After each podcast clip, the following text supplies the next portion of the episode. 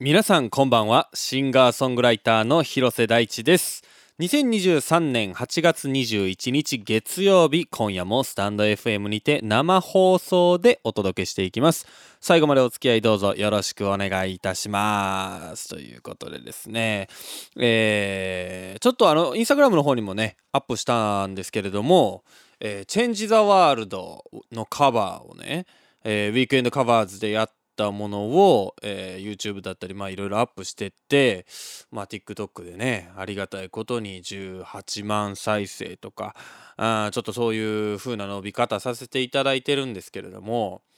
あのー、YouTube の方でね1万再生ということで。いややっぱ YouTube 嬉しいね。あもちろん TikTok とかもね嬉しいんですけどそのフルフルでね見た上でこう1万を超えてくるっていうのはすごい嬉しいですね、えー、改めて日頃からねあの見ていただいてるまあ聞いていただいてる皆さんありがとうございます。えー、ちょっとじわりが足りてないです。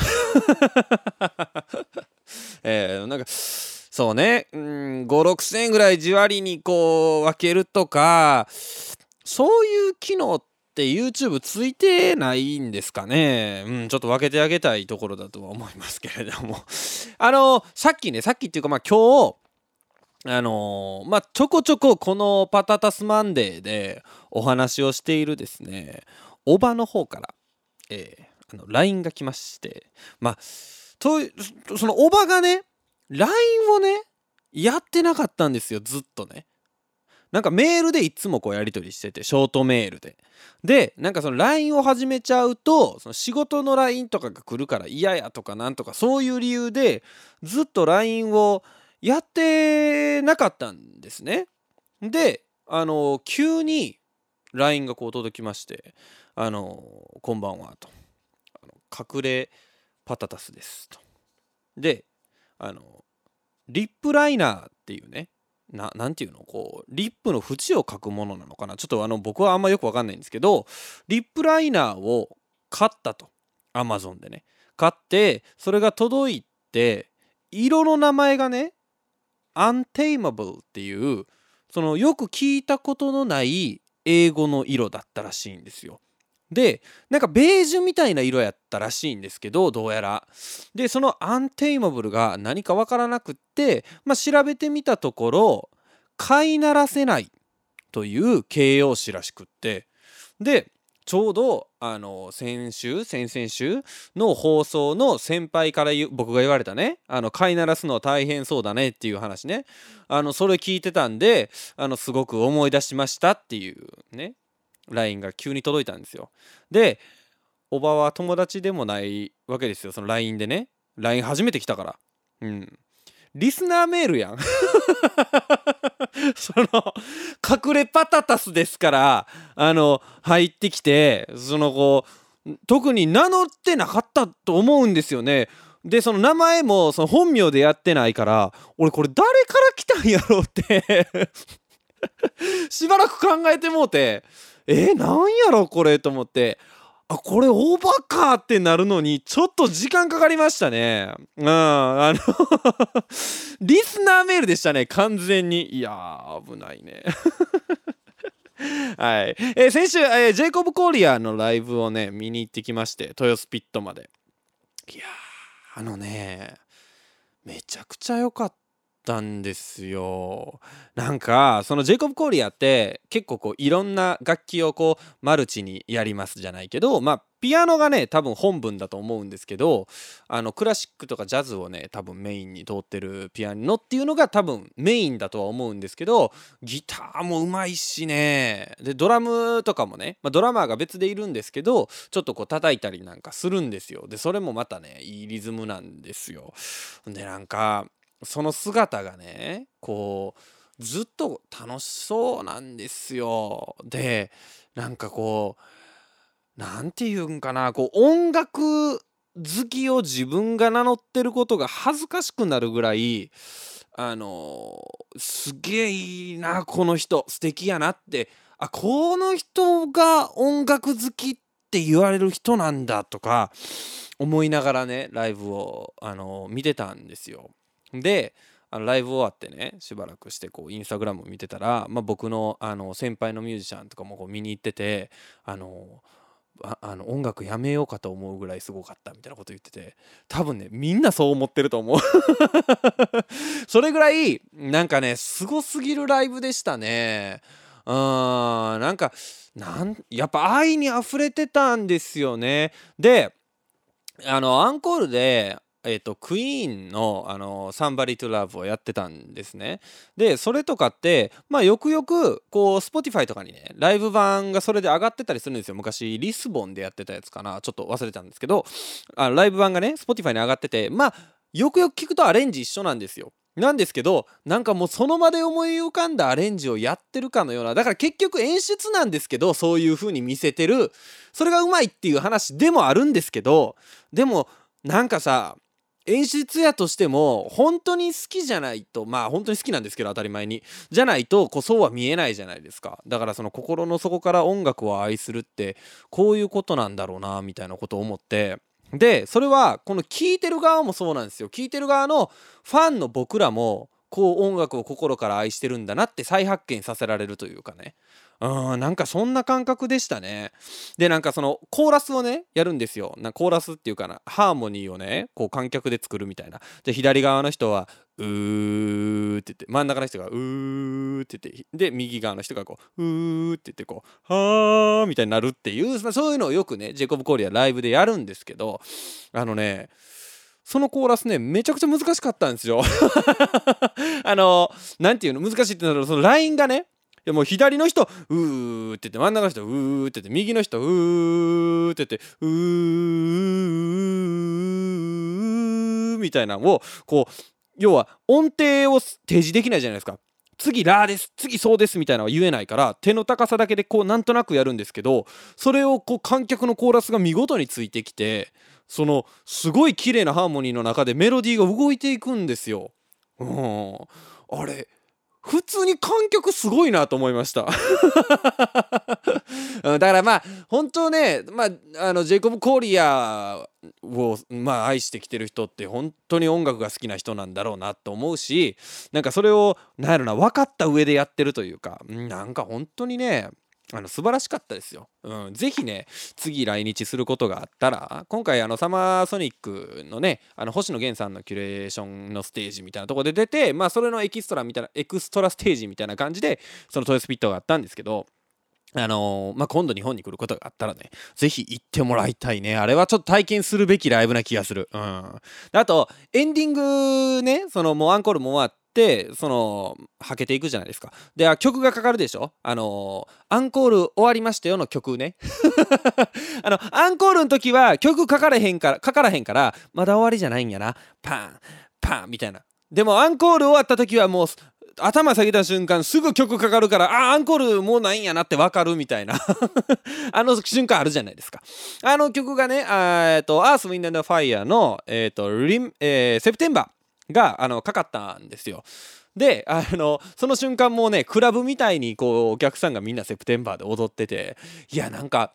うんまあ外国人の方が多かったっていうのもあるんですけどなんか日本人がこんな風になっちゃうんやみたいな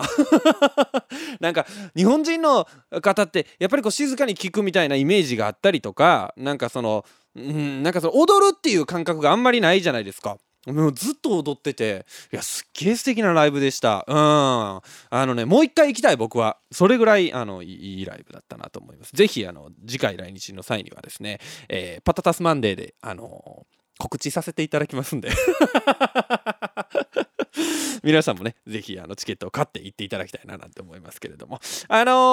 ー、先週の放送でね、ギター探しに行った。お茶の水に行ったっていうねお話をさせていただいたかと思うんですけどだから2週前の、えー、金曜日か土曜日とかその辺りにね行ったっていう話なんですけどあのー、ちょっと続きがその話ありましてあの兄貴とね一緒にギター探しに行ってまあお茶の水だったり原宿のフェンダーフラッグシップ東京とか行ったんですけどあのまあ兄貴がちょっと夕方昼昼夕方ぐらいからまああの用事があるからって言ってまあそこで解散したんですよ。でその後僕はあの IB カラーっていうバンドの淳くんとあの会う予定があったんですね。で最近大阪から東京に引っ越してきてあの、まあ、そのウェルカムパーティー的な感じで、まあ、ちょっと会いましょうよみたいな話をしてたんですよ。で、まあ、その待ち合わせまで2時間ぐらいこう時間があったんですね。でまあ時間あるなちょっとどうしよっかなと思ってあの僕って基本あのカバンを持ちたくないんですよ。あなんかカバンを持って動くということが結構めんどくさくってなんかちょっとこうまあカバン置いて帰ったりしちゃうっていうのもあるんですけど。ちょっとまあ忘れ物癖のある僕としてはカバンを置いてしまう置いていってしまうとかいうリスクとかいろいろ考えると手ぶらで動きたいなって思うタイプなんですけどまあそんな僕なんで2時間時間があるってなってどないしようかなってなりまして。あまあこういう時は本やなと思ってまあ結構僕こういうことするんですけど手ぶらなんであの本屋さんに入りましてあのジャケ買いをねするんですよ。もうこうねいろんな本が並んでる中でね。であの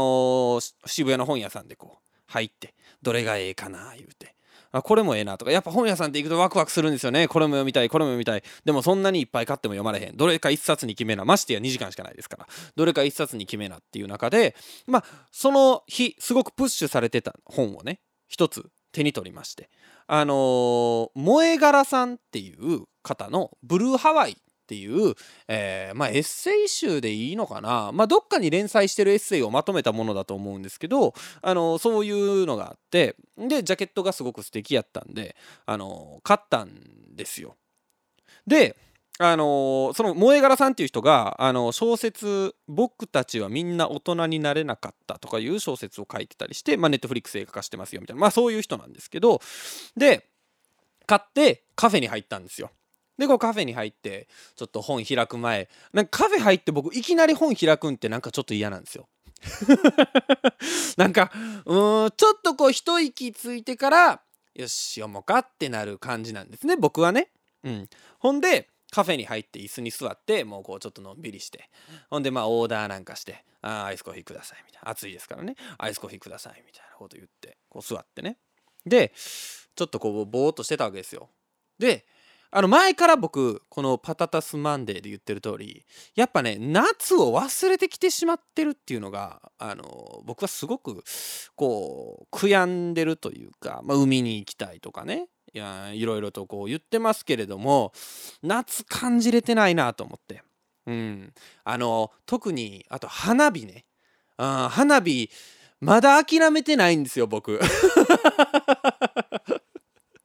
うん、この時期ですけどまだ花火と海僕は諦めてないんです。えー、まあ今甲子園やっててねあの10回タイブレイクからの逆転なんかもありますけどまあそれぐらいの心ですから僕は。えー、まだ9回もうねあの夏という期間で言うと、えー、もう9回ぐらいまで来てますけれどもまだまだ粘り強くね花火諦めてないわけですよ。ほんでこう花火いろいろ調べると。で当時8月12日の土曜日とかやったと思うんであ今日が、江戸川の花火か。いや今日はでももうこのあと淳君会うから無理やなみたいなことをねいろいろ考えながらどないしようかなとか思ってて。で8月後半やな。お盆もちょっと多分あれやしな。後半やなと思っていろいろ見たらその地方ではあるわけですよ。なんか、えー、栃木でやってますとか茨城でやってますとかなんでもうその中で相模原でやってますとかってもう行ったろかなとか。あもうそこまで行ってでもちょっとあこれはなんか9回表逆転するぞぐらいのあことを思ってたんですよ。でこうバーっていろいろ調べて。まあここいくつかいいのピックアップしてねこれかこれちょっと遠いけど行ったろかなと思ってこうもうブックマーク、うん、しまして。あれもこれ行こうかと思って。でよし。まあもう花火はもう OK やと。いうことでそろそろ本でも読もうかなと思ってね。その萌え柄さんのねブルーハワイをこうパーッと開いたんですよ。そしたらあの1つ目のエッセイのタイトルが「花火って途中で飽きるよね」って書いてて。あ ーやめた方がええんかな花火。あんなに悩んだのになと思うカフェ入ってから。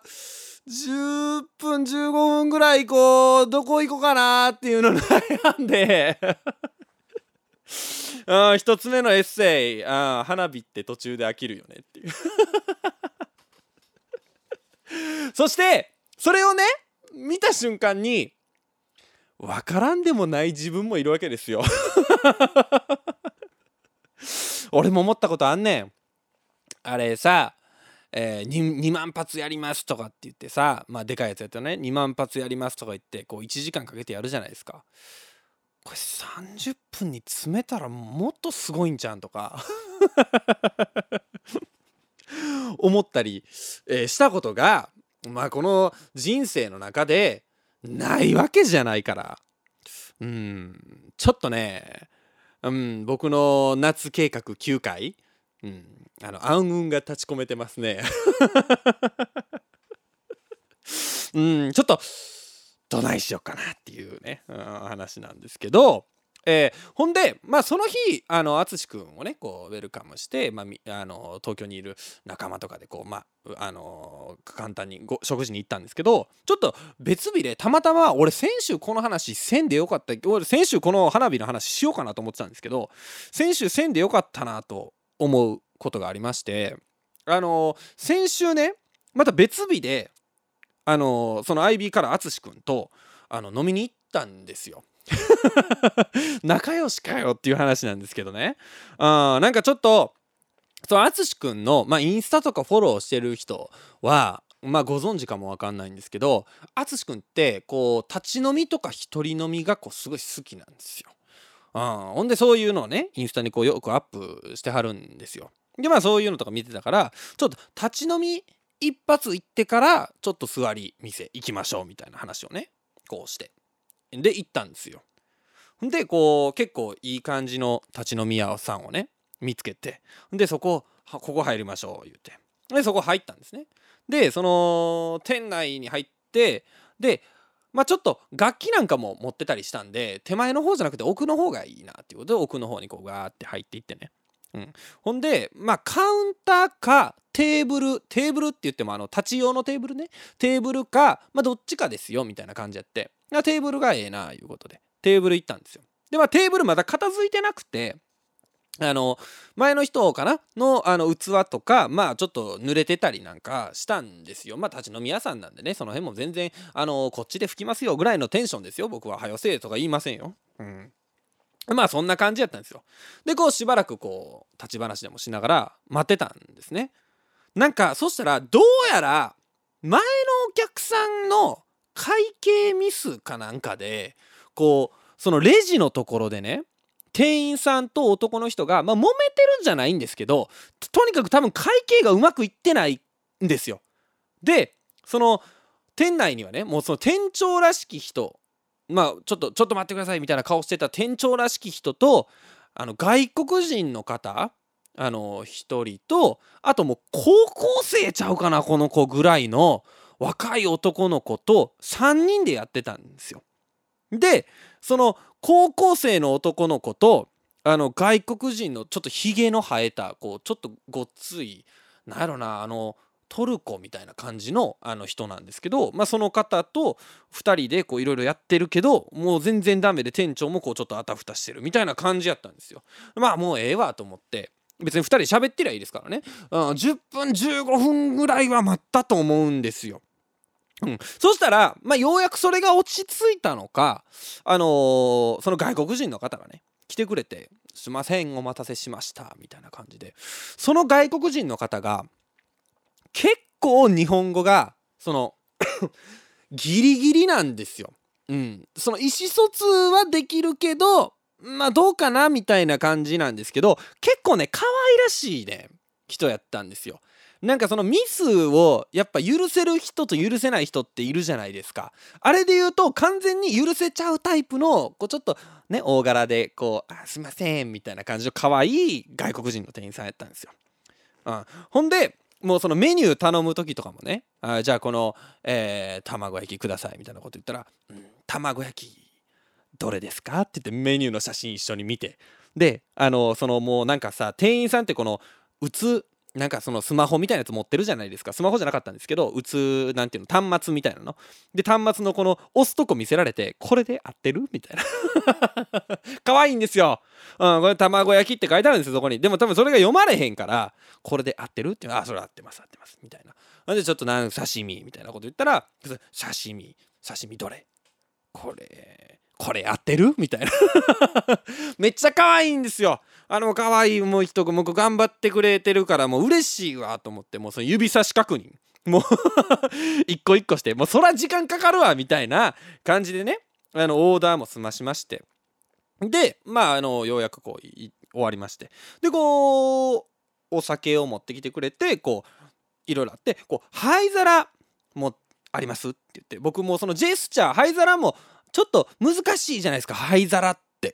うん、だからもうそのちょっとこうタバコ吸うアクションとともにこう右手でタバコ吸うアクション左手でこうこうなんていうの？器みたいなやりながら灰皿もらっていいですか？みたいな。感じでその外国人さんに言ったらあのものの見事に小皿を持ってきてくれて。であの、あ、すみません、灰皿ですって言ったら、あー、うん、これでもいいよって言って それぐらいこう可愛いね。あ外国人の店員さんと、あの、まあ、あと高校生みたいな子の2人でホールをこう回してたんですよ。で、いざその来たお酒をね、一口飲むと、そのハイボールをね、僕ら頼んだんですけど、もうね、現役ちゃうかなっていうぐらい濃いんですよ。で その立ち飲み屋さんなんかさ要は回転させてなんぼじゃないですか。とかもその薄利多売のビジネスじゃないですか言ったら。だからなんかその薄くしていっぱい飲ませてあのもう会計絞り取ろうっていうのが普通やと思うんですけどほんまあのー、ダメっていうぐらい濃かったんですよ。ほんであのー、ちょっと店員さん読んでこれちょっと飲めないですねっていうレベルやったんですね。であの読んであのその高校生みたいな男の子が来たんですよ。であのこれちょっととんでもないほど濃くてちょっと足してもらってなんかその炭酸水足してもらうとかってできますかね？みたいな「ああ大丈夫ですよ」みたいな。そっちはね高校生の子はあの日本人ですから。ほんであのこれもしかして作りました？みたいな「いや僕じゃないです」って言ったから。多分あの彼が作ってるんですよ。彼がねそう特納ハイボールをこう作ってきてくれてるわけですよ。まあまあそれまたちょっと可愛いなと思って。あもう僕らはもうもうファンになっちゃってるわけですね。もうその外国人の方のね。でまあこう一通りもうようやく薄まってまあこれでもちょっとしんどいけどなぐらいの感じでこう飲んでで一通り食事して。まああの立ち飲み屋さんですからまあサクッと、えー、1時間いかへんぐらいその食事をしましてまあちょっと出てあの座りの店行きましょうかみたいな感じであのお会計に向かったんですね。であのまあ、僕らが2人とも現金をねあまり持ってなくてあの2人ともって言ったんですけど僕が持ってなくて少なくとも。そのうん淳君のことは僕は分かんないんですけどあの少なくとも現金を僕は持ってなくてあのカードいけるかなこの店みたいな感じでね。でこう会計に向かったんですよ。そしたらねあの端末があるんですよ。もう最近あるじゃないですか。レジの横にそのカード用の端末置いてますみたいな、うん、あれのタイプやったんですね。あでほなこれいけるわっていうことであのカード使えますかっていうのを聞いたらその外国人の店員さんがカード OK! けど出ないよって言われて、うん、その手のジェスチャーがあったんですよ。もうこれちょっとラジオやと伝わらへんと思うけど。あの要はレシート出ないよみたいな感じなんですよ。多分ちょっとあそれで最初多分前の人とこうトラブってたんやろうなみたいな。ちょっとこれ出ないよ。店長出ないよねみたいな。でああそうかそうかみたいになって。まあでも、まあ、僕らもねその要はアーティストとか、まあ、そういう個人事業主的なことですから、えーまあ、領収書もちょっと、えー、欲しいですけどねみたいなこう話とかもねいろいろしながらねで、うん、まあ領収書も欲しいけどまあでも領収書は別で手書きでもいけるかみたいなこういろいろとお話しして。まあとにかくあの僕らは僕は 現金を持ってないのでまあカード会計するしかないなみたいな感じになりましてじゃあもうカード使いましょうみたいな。じゃあカードでお願いしますみたいな。出ないけど OK みたいな。あもうもう OKOK 大丈夫大丈夫。みたいな感じであのカードをピッてやったんですよ。そしたらピーピピピピって出てきてあの出たよ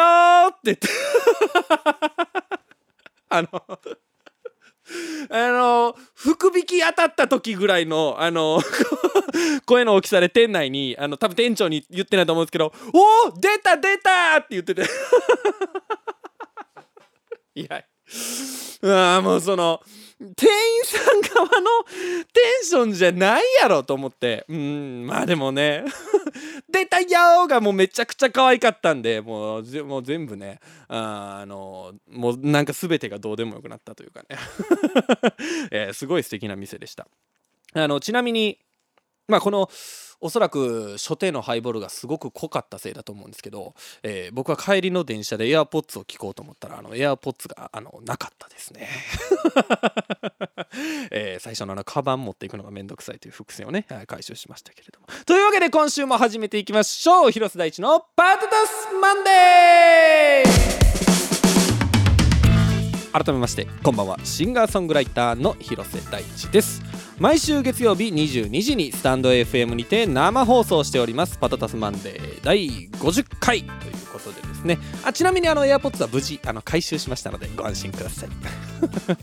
え当番組パタタスマンデーではメッセージを随時募集しております。今夜のメッセージテーマはこだわりのアイテムでございます。皆様がお金をかけているもの。まあ僕で言うとギターですかね。はい。を募集しております。教えてください。メッセージはスタンド FM アプリ内のレターもしくはホームページマンデーパタタスレコーズ .com まで。カタカナでパタタスマンデーと検索してください。テーマに沿ったメッセージ以外にも番組を聞いての感想などもお待ちしております。どんなことでもお気軽にお送りください。メッセージを採用された方には番組特製ステッカーをお送りしておりますのでご希望の方は住所氏名をお忘れなくということでですね。あのー、まあちょっともう一個あのまあ、せっかくこうインスタグラムにアップしたんでちょっとお話ししようかなと思うんですけどあのまあ、飲食店絡みでねもう一個あって、えー、土曜日かなあにあのまあちょっと夏をね、えー、やり残してるみたいなことをこう何度も言ってますけどその夏をなんとかこう取りに行くことはできないかということであのかき氷をね食べに行こうと思いまして。でまあかき氷を食うことでなんとかそのまあ9回です。僕の夏ね9回で、うん、まあもう8対0ぐらいで負けてるんですけどもう言ったらもうかき氷は送りバントみたいなもんなんですけど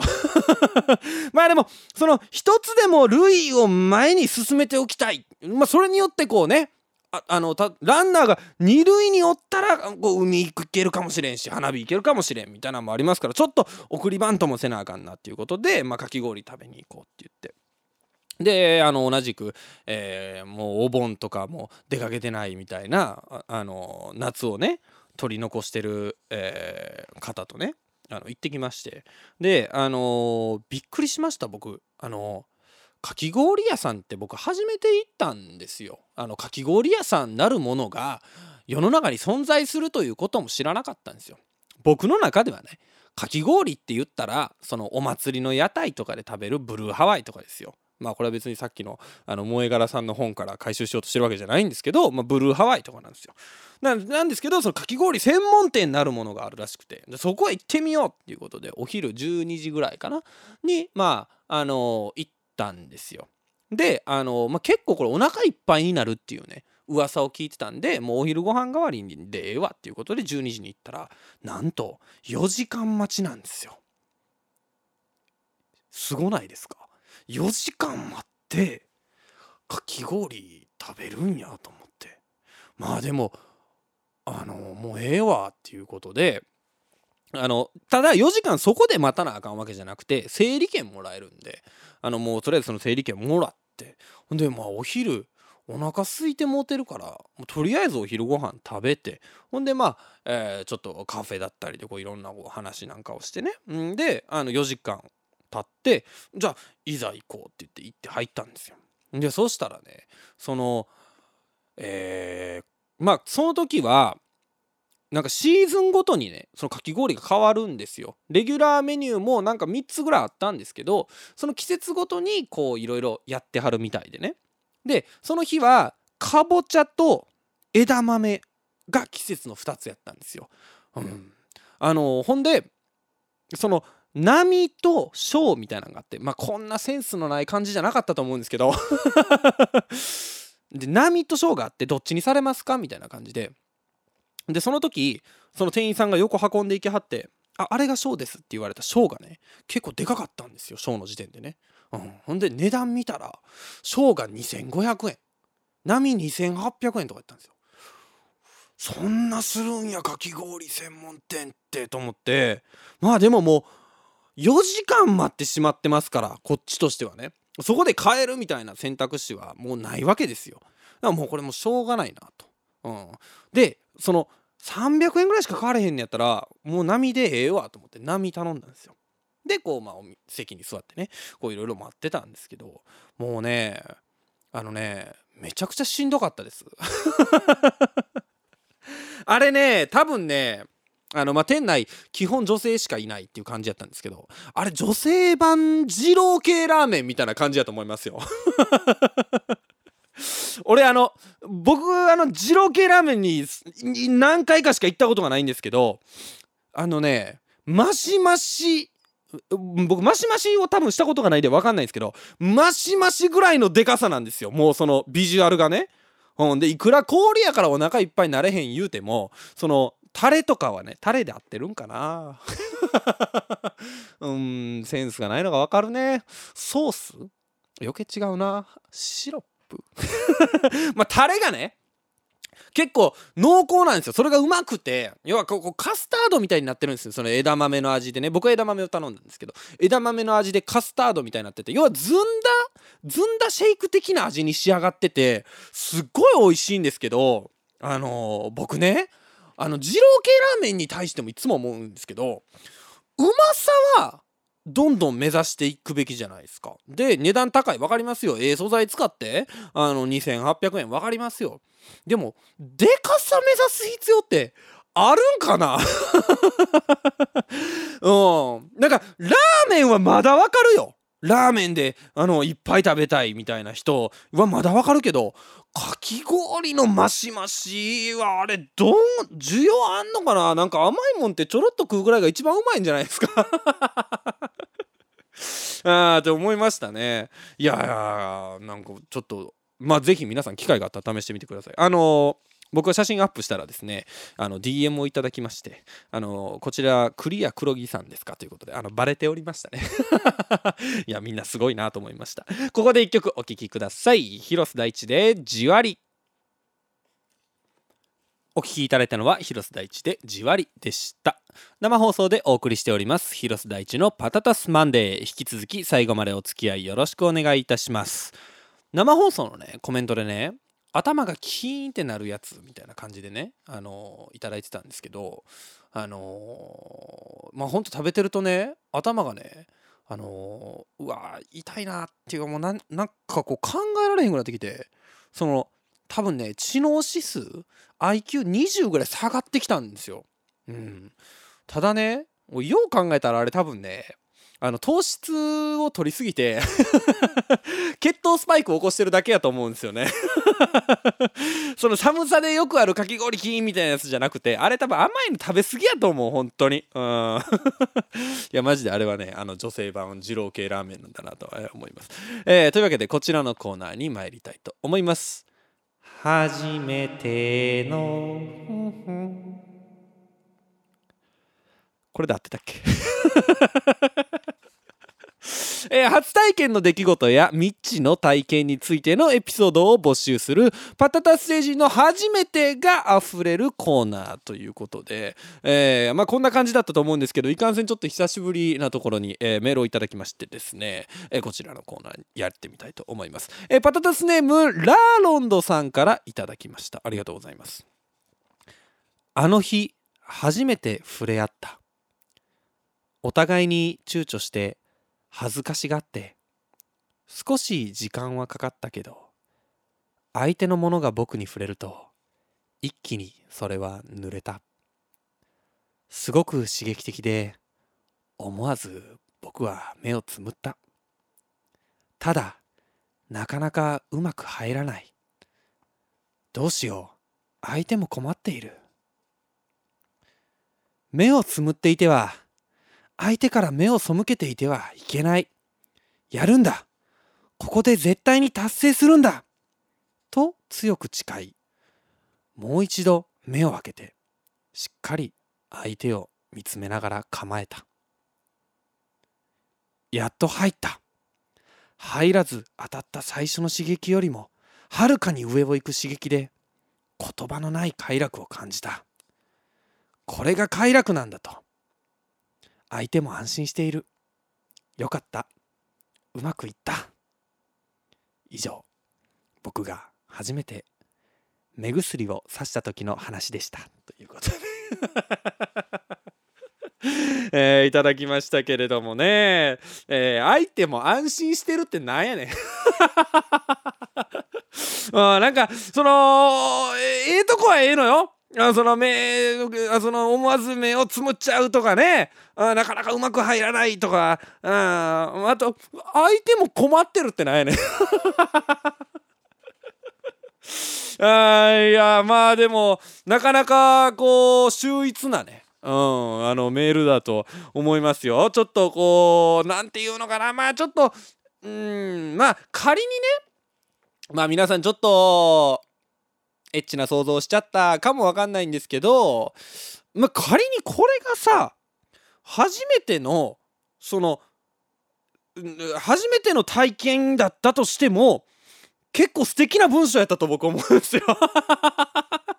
その初めて触れ合ってさこうドキドキしてでなかなかなかなか入らないちょっと なかなか時間がかかっちゃうみたいなね。あそういうのなんかすごい素敵な文章やと思いますよ。これはそれはそれでね。うんいい話ですよ。あと目薬に関してはあの全然関係ないんですけど僕もまあ愛用してましてあの TikTok ライブとかね見ていただいてる方はご存知の通り僕はあのちょこちょこ目薬をさすんですけれどもあのいわゆるこうクールタイプ的なやつをね僕使ってるんですよ。まあ、眠たい時に刺すみたいなこともありますから、えー、いわゆるあのひんやりするやつを使ってるんですけど、あれコンタクトで普段使ってるんですけど、裸眼で刺した時、なんかもう目取れるんちゃうかなっていうぐらいの総量感。びっくりしません？あれ、コンタクトユーザーの方、分かります？この感じ。コンタクトで普段使ってるクールタイプの目薬、今度裸眼で刺してみてください。びっくりしますよ。うん、本当すごいですよ。うん、ちょっと、あのー、まあね、ラーロンドさん、ちょっと初めてやと思うんですけど、あの、もうぜひね、試していただきたいなと。えー、もしコンタクトユーザーやったらね、えー、今度は、えー、初めての生？はい、というわけで、えー、以上 えー、初めてのまるのコーナーでございました。まあちょっとね、久しぶりのコーナーでしたけど、いろいろコーナーがありますので、ぜひぜひ、えー、皆さんお送りいただけたらなというふうに思います。生放送でお届けしております、広瀬大地のパタタスマンデー。今夜は、こだわりのアイテムというメッセージテーマでメッセージを募集しております。ご紹介させてください。えー、パタタスネームマーチャルさんからいただきました。ありがとうございます。基礎化粧品にはお金をかけるべきだ。というふうに自分の中で決めてはいたものの勇気を出して買う。そういうような化粧品を試してもなんだか使用感がいまいち好きじゃなかったり水っぽい化粧水が好きな私にとって少しとろみのある化粧水だとベタベタしてしまって。結局コスパ最強のハトムギ化粧水に戻ってきました。何度も高級な化粧水に浮気をしたけど結局あんたが一番だよ。末永くよろしくな。ということでいただきましたけれども。これねうんまあ僕の場合はちょっとその化粧品っていうのはそんなにたくさん持ってないんで分かんないんですけどあのいわゆるベーシックなねあのものぐらいしかあの自分では用意してないんで分かんないんですけどあのー、これ系で言うと僕はねシャンプーとあのコンディショナー。これに関しては確かに先週ね俺お金かけてるもんあるかなとか言ったけど結構僕ここはあのいわゆるサロン専売品っていうんですか？あの一般的なとこで売ってるものじゃなくてあのヘアサロンで売ってるようなやつっていうのを使ってますね。これは確かに化粧水ちょっと僕分かんないんですけどあのシャンプーとかいわゆる多分その肌に使うものとか自分の体に対しては意外と投資を惜しまないかもしれないなっていうのをこれ読んでもめっちゃ思いましたね。あのたまにさ銭湯とか行ったらさあの信じられへん時ないですか？あのこれシャンプーする前の方が状態良かったんちゃうみたいな時ないですか？あれがね僕ねあのどうしても嫌でうん。だからここだけは確かにお金かけてますね。洗顔とかは僕あんまり正直同じやと思うんですよ。まあ高いのそんなに高いの買ったことないんですけどあの結局コスパいい分であのそんなに問題がないんですよ。あとそのさあのギャツビーとかビオレみたいなやつやとさその油姿勢肌用と乾燥肌用とあるじゃないですか。で、まあ、僕はラジオでずっとお話ししてるより多干症なんで、あのー、その姿勢肌用がいいんですね。でも結構世の中のそのいい化粧水とかいいその洗顔とかって乾燥肌対策の方に力入ってるじゃないですか。だから僕は案外その安い姿勢肌用がねぴったりな気がするんですよね。うん、だから案外ねあのコスパ最強が悪くないっていうのはあるかもわからないですね。うん、肌麦化粧水ね。うん、あの僕は全然わかんないですけど。え続きましてパタタスネームチリペッパーさんからいただきましたお初です俺は服だなブランド品はバッグとか財布とかアイテムだけだいい男はユニクロの白 T にジーンズで十分だ。同じ白 T20 枚は持ってる。そんなにいらないと思うかもしれないけど便利なんだ。そういうこだわりならあるぜ。ワイルドだろう。ちょっとこうあ耳なじみのいいねエンディングの決めフレーズでしたけれども、あのねこれはね僕あのちょっと分かりますね。ああとお初ありがとうございます。今日ちょっと僕お初が2人目な気がするな。嬉しいですね。えー、あの僕もね一時ね白 T をねっていうか今も僕同じまさしく同じユニクロの白 T3 枚持っててでそれ結構着回してたりしますね普段はね。うん。であと僕その感じで言うと、えー、パンツ。あのー、もうちょっと今日ちょっとこれ以上なんかその下着の話とかしない方がいいね え、まあちょっとパンツね、えー、僕パンツはあのー、全く同じものも色も違わへんその寸分たがわぬパンツをあの8枚持っててそれ以外持ってないですね。うん。なんかねあのね僕も同じものめっちゃ買っちゃうとこがあってちょうど昨日ね僕あの鼻血まみれやったシーツと鼻血まみれやった枕カバーね。あのまあちょっと以前から聞いていただいてる方分かると思うんですけど鼻血まみれのやつらをあの買い替えたんですよ。あの全く同じもん買いました。こういうとこ僕結構あのあって、うん、なんかその同じものがあることによる安心感みたいなんてめっちゃあるんですよ僕。物に対して、うん、だからまあ同じギター使いたいし基本的に僕ねそのね依存体質やと思うんですよ。何か環境がこう変わるとかって結構苦手なのであのねその白 T、うん、20枚はそんなにいらない。うんいらない。だってさ洗濯したらええねんもん。俺そのパンツ8枚しか持ってないけど、うん、困ったことないよ俺パンツ8枚で。なんならあのそのさ洗濯したやつってその上から上から重ねていっちゃうじゃないですか。だから多分ね下の2枚ぐらいは履いてないと思うもんまだ。うん、パンツね、うん、あと靴下とかもねもう僕同じやつをね6つぐらい買っちゃうんですよ。なので結構僕はねこれはすごく理解できるけど20枚はいらない。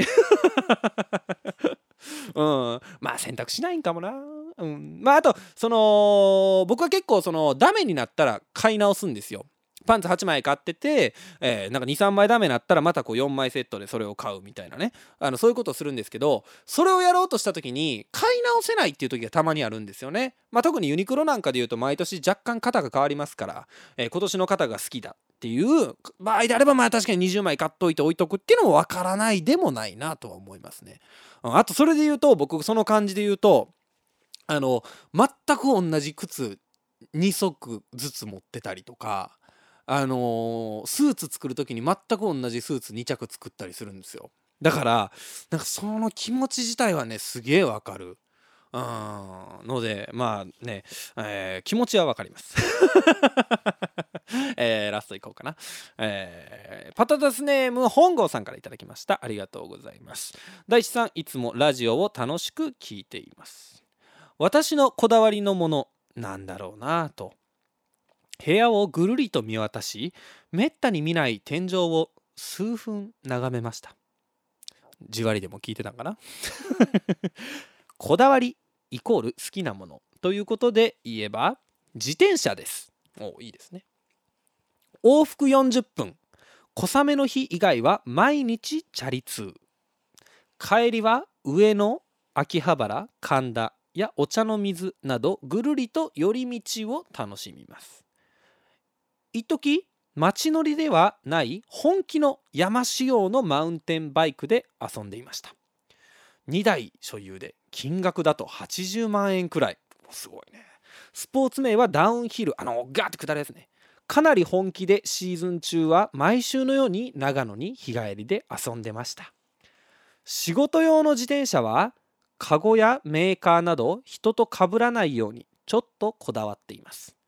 夏の朝は汗だくになりますがセミの音や育ちすぎている緑を眺めたり自転車に乗ってる時の風と坂道をビューンと下るのが大好きです。お客様には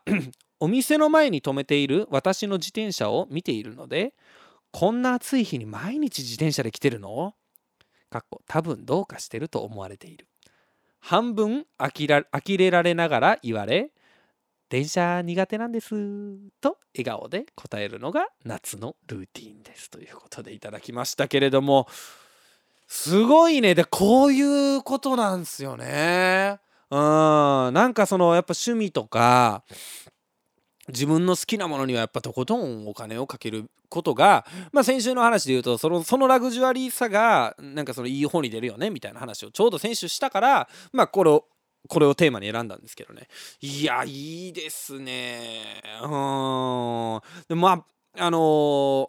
まあ僕もこの夏にもかかわらず、まあ、あの僕はあの本当に電車が嫌いなんであの結構自転車通勤というか自転車で仕事に行くんですよ。30分ぐらいまでやったらね。でもで自転車って電車でこう行くとさあの電車で行くと40分ですけど自転車だと30分みたいなとこって結構あるじゃないですか。そういうのだから僕結構自転車で行っちゃうんですけどうん。あのー、僕は Amazon で買った3万円の自転車乗ってます。うん、あの見た目だけ可愛いちょっとこう水色の感じの可愛らしい、えー、そのクロスバイクみたいなやつアマゾンで3万円で買ってあの組み立てて走ってるんですけれどもあの2足から3足に入れるとね4足になるんですよ。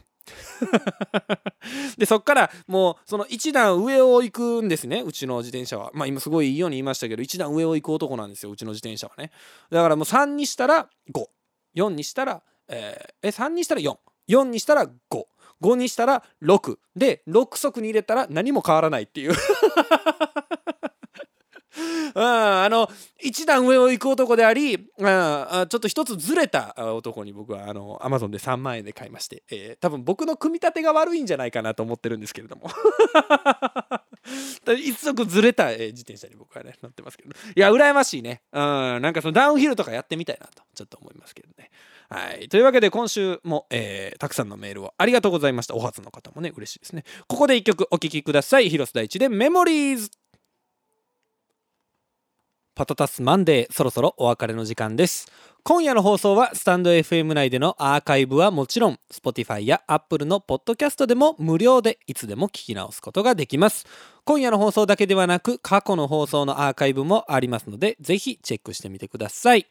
お知らせでございます。9月6日水曜日新曲 Tonight のリリースが決定。定いたしました。うん、再来週をお楽しみにお待ちください。ということで。はい。あのー、新曲をね、えー、リリースすることが決定いたしまして。うん。なんていうか夏の終わりの、えー、一曲を、えー、リリースいたしますので、えー、ぜひぜひね聞いていただきたいなと思います。当番組パタタスマンデーではメッセージを随時募集しております。来週のメッセージテーマは夏休みの宿題でございます。はい。あの早めにやるタイプ遅めにやるタイプ、えー、いると思います、えー、夏休みの宿題にまつわるエピソード。まああのね今年、えー、夏休みの宿題、まあ、僕はまだ海と花火という夏休みの宿題残したまんまなんですけれども、えー、そういったタイプでも、えー、大丈夫なんですが夏休みの宿題を、えー、に関するエピソードを教えてください。メッセージはスタンド FM アプリ内のでちょっと待って。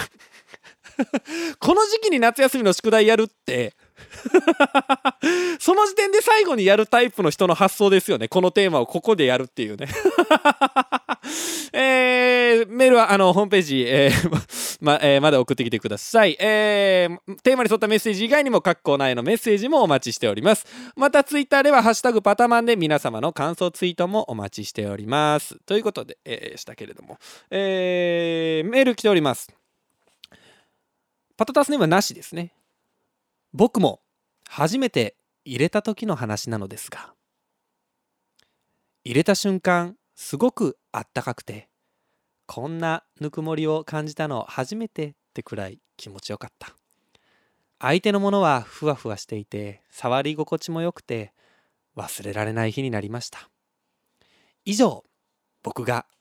モコモコの靴下に足を入れた時の話でしたっていう。あこのシリーズね。あこっちになるかこのコーナーね。うーんあとえー、まあ、僕で言うとね、あの初めて、えー、触った時あその触れた時ね。もうなんかすっごく興奮してですね。でその相手の相手の出す声にねその興奮もどんどん高まってきてね、うん、めちゃくちゃ触りまくってしまいましたね。うん、これあの僕が初めてギター弾いた時の話なんですけれども。えー、というわけで今週もお聴きいただきましてありがとうございました。また来週も聴いてください。バイバイ。